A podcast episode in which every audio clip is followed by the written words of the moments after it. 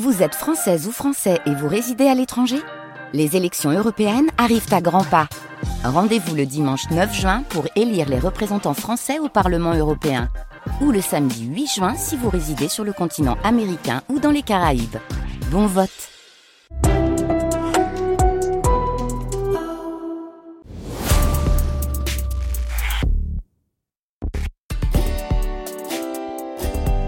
France Inter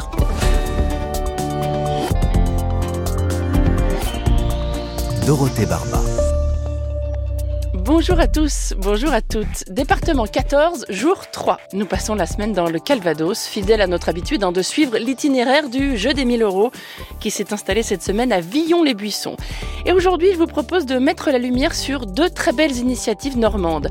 D'abord, un lieu d'exposition artistique installé dans une ancienne école de village de l'art contemporain en milieu rural. C'est rare et c'est très précieux.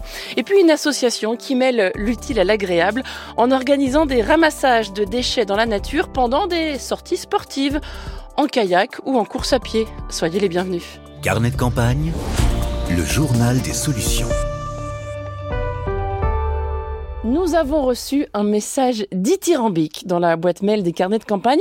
Je vous invite au passage, hein, chères auditrices et auditeurs, à, en faire de même si vous avez des initiatives à signaler dans le Calvados, mais aussi dans le Pas-de-Calais et dans l'Oise, qui sont les prochains départements au programme de l'émission.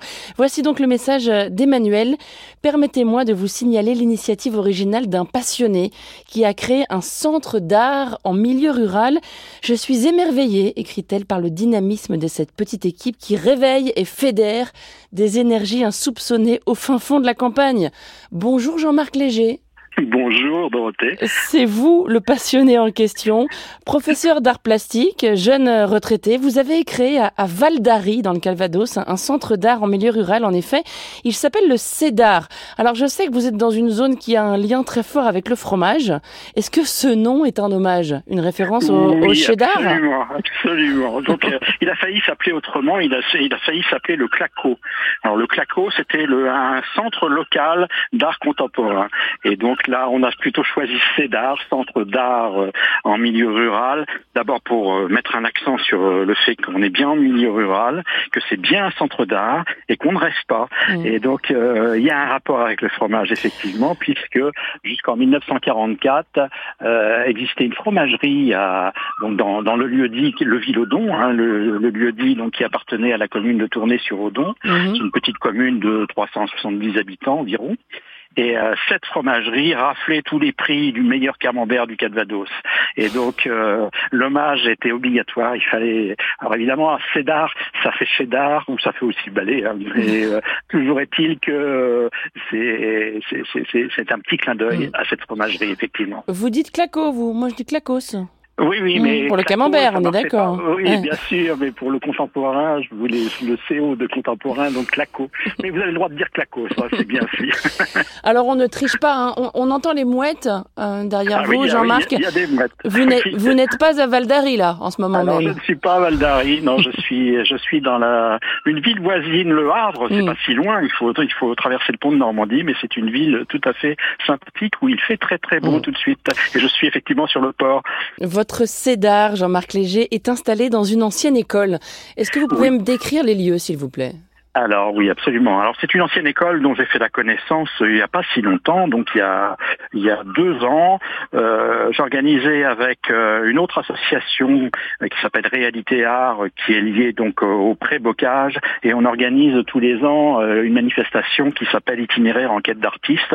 C'est une espèce de circuit d'artistes donc sur le pré-bocage, et on exposait dans cette école. Et cette école, j'y rencontre la maire déléguée et euh, je sais pas, au bout de dix minutes, euh, je lui dis mais cette école est sous-exploitée, euh, il va falloir faire quelque chose avec cette école. Et puis en janvier, on était prêt pour la première exposition. Votre association, en effet, est toute jeune, elle a un an à peine. D'où est venue, Jean-Marc, cette envie? Quelle est votre ambition finalement? Alors, mon ambition, j'en ai plusieurs. D'abord, j'étais en retraite. Il faut bien occuper sa retraite. Je l'occupe pleinement depuis. Donc, j'étais professeur euh, d'art plastique. Mon père était instituteur en classe unique. Et c'est quelque chose qui m'a beaucoup, beaucoup marqué. Et euh, le fait de voir une école euh, désertée, sans élèves, m'attriste profondément à chaque fois que j'en vois une. Et c'est le cas, hélas, dans, dans nos campagnes où, voilà, c'est le dernier maillon hein, qui ferme et qui, qui, qui attriste beaucoup les, populations. Et donc cette école était encore il y a cinq ans une école maternelle. Et voilà, franchement j'étais très triste. Et donc ma première ambition c'était de, faire revivre ce lieu. Alors pas peut-être aussi euh, euh, de façon aussi plaisante qu'en entendant les enfants dans la cour de récréation, quoique il y a beaucoup de petits enfants qui viennent. Et j'y réalise euh, donc des expositions, mais également des ateliers de pratique artistique, si bien que les enfants reviennent à l'école. Et ça c'est une de mes plus grandes satisfaction. Donc je dirais que c'était mon souci principal. Mm. Le second souci, évidemment, c'est d'organiser euh, des expositions et d'ouvrir l'art euh, en milieu rural pour, pour des gens qui n'ont pas forcément l'habitude d'aller dans, dans les musées parce que c'est un peu loin, parce que ça fait peur. Et donc là, on apporte euh, l'art dit contemporain. Alors je l'appelle pas contemporain, je l'appelle actuel pour être plus large et pour pas faire peur non plus. Et donc c'est un art actuel qui consiste non pas seulement des expositions, mais qui consiste également à des lectures publiques, des concerts, des ateliers bien sûr, et puis des conférences. Il y a une presse hein, dans votre CEDAR qui permet aux gens de s'initier à la gravure, je crois. Absolument. Donc c'est une presse qui me suit depuis toujours, ah. euh, vraiment depuis toujours, puisqu'il y a, il y a longtemps, on avait créé un, lieu fantastique pour les enfants qui s'appelait Art École, qui était situé à Hérouville-Saint-Clair, donc à côté de Caen. On y invitait des artistes et les, les enfants, donc euh, de maternelle et de primaire venaient comme s'ils étaient en classe verte et utilisaient déjà cette presse. Donc, euh, mais ça date vraiment des années 85, je crois, quelque chose comme ça. Et puis cette presse m'a suivi euh, quand j'étais prof d'art plastique. Je l'ai utilisé beaucoup au lycée. J'ai donc récupéré cette presse qui est maintenant au CEDAR et qui sert très très souvent. Alors vous allez me dire si je prononce bien cette interjection qui est typiquement normande. Eux là. Absolument, c'est tout à fait, tout à fait ça. Eux là. Eux là. On peut, même accentuer le. Voilà, ça s'écrit H-E-U-L-A. C'est une marque hein, qui propose euh, notamment des t-shirts et des cartes postales avec des, dessins humoristiques euh, qui s'appuient souvent sur la météo normande d'ailleurs. Et le dessinateur à qui l'on doit, eux là, sera bientôt exposé chez vous, au, au CEDAR. donc ça, c'est au mois de septembre, effectivement. C'est la prochaine exposition. Là, actuellement, c'est une exposition qui s'appelle Merveille et biodiversité, qui est en accès libre. Le mois de septembre ouvre ses portes à, à là. Ah, donc eux là, euh, il s'agissait d'un collègue enseignant avec qui j'avais monté donc Art École, dont je parlais tout à l'heure. Et puis euh, l'enseignement, c'était pas trop son truc, et il avait décidé donc de quitter euh, l'éducation nationale pour être photographe. Et la photographie, en fait, l'a mené au dessin humoristique. Et donc il réalise principalement euh, des, des, grands affichages. Alors il y en a partout, partout en Normandie. Mm. Là, vous parliez des, des, produits dérivés, mais en fait, il, il réalise tout un tas de beaucoup d'affiches, notamment pendant le Covid, il y en a eu beaucoup, beaucoup dans les villes. Et donc, euh, ça couvre vraiment toute la Normandie. Et eux, là, est une marque que tout le monde connaît, jusqu'au paillasson. Hein. Et le slogan le plus, le slogan le plus célèbre, je crois, c'est « Il pleut » qui s'écrit Y-R-P-L-E-U-T en un mot, hein. il pleut. C'est ça. Il a replu tout le temps. Hein. Il a replu tout l'été même. Et c'était pas si désagréable que ça. Voilà, de ci, de là. C'est une expo prévue au, Cédar, à Val d'Ari, à une vingtaine de kilomètres de Caen, hein, c'est ça? Oui, Et c'est du 16 au 24 septembre. Et toute la programmation du Cédar est à retrouver en ligne. On a mis un lien sur le site de notre émission. Merci beaucoup Jean-Marc. Merci beaucoup Dorothée, c'est gentil. Un courriel d'auditeur a attiré mon attention. Message d'Olivier que, je vous lis dans le texte, tenez. Madame, très attentif aux propos de votre intéressante émission, je voulais vous signaler une erreur. Vous avez mentionné que la commune de Thury-Harcourt s'appelait désormais Le Homme. Ce sujet sensible a fait l'objet de longues polémiques et heureusement le nom d'origine a été réintégré. C'est donc Thury Harcourt Le Homme qui est le nom définitif. Merci de bien vouloir apporter la correction à l'antenne, bien cordialement. Bon, je souris, hein, mais je, sais bien que l'attachement des Français et Françaises à leur nom de village est un sujet d'importance. La réforme territoriale de 2010 a ouvert la voie, on le sait, à des fusions de petites communes. Et pourtant, ce n'est pas assez, selon un, récent rapport de la Cour des comptes, qui estime qu'il y a trop de communes en France. 35 000, c'est beaucoup plus que les Allemands, par exemple, alors qu'ils sont bien plus nombreux que nous. Hein. 10 000 communes en Allemagne pour 84 millions d'habitants. Autre chiffre assez parlant, tenez, en France, la moitié des communes comptent moins de 500 habitants. Bref, toutes mes excuses, mon cher Olivier, je corrige. Thury, Harcourt, Le Homme est une commune du Calvados, dans une zone au passage qu'on appelle la Suisse normande. Et je vous conseille le guide éco-responsable de l'association Arbre, un guide baptisé Le Petit Suisse Normand. Les références sont sur le site de l'émission. France Inter, carnet de campagne. Voici un homme qui aime faire du sport et qui est très soucieux de la planète. Il a donc euh, décidé de rejoindre ces deux passions. Il ramasse des déchets en faisant du sport. Bonjour Pierre Dubourg. Bonjour Dorothée. Bienvenue dans les carnets de campagne. Vous êtes à If, dans le Calvados, et vous avez créé une association baptisée Les Boueurs Verts. Tout a commencé en kayak, je crois. Oui, c'est ça. Tout a commencé en kayak l'été 2020, euh, tout à fait par hasard. J'ai commencé à faire voilà du kayak sur l'Orne, un fleuve dans le Calvados. Et moi, j'ai une fibre environnementale assez développée. Je suis passionné de sport. Et en voyant les déchets qui traînaient un peu bah, euh, sur l'eau et sur les berges, je me suis dit que c'était un peu dommage d'être là et de ne pas les ramasser en même temps. Kayak, mais aussi course à pied désormais. Vous avez couru ce matin d'ailleurs Ouais, c'est ça, exactement. Bah, on s'entretient parce qu'il y a des défis qui sont assez importants, donc faut garder la forme. Donc on ramasse euh, des déchets en faisant du sport. Comment ça se passe concrètement? Et ben c'est ça, c'est en fait l'association elle est née comme ça. Euh, concrètement comment ça se passe? Bah, C'est soit en kayak, donc on a un petit à poubelle, j'ai une pince à déchets, donc bah, je navigue sur l'eau et puis je ramasse des déchets qui flottent sur l'eau ou dans les berges.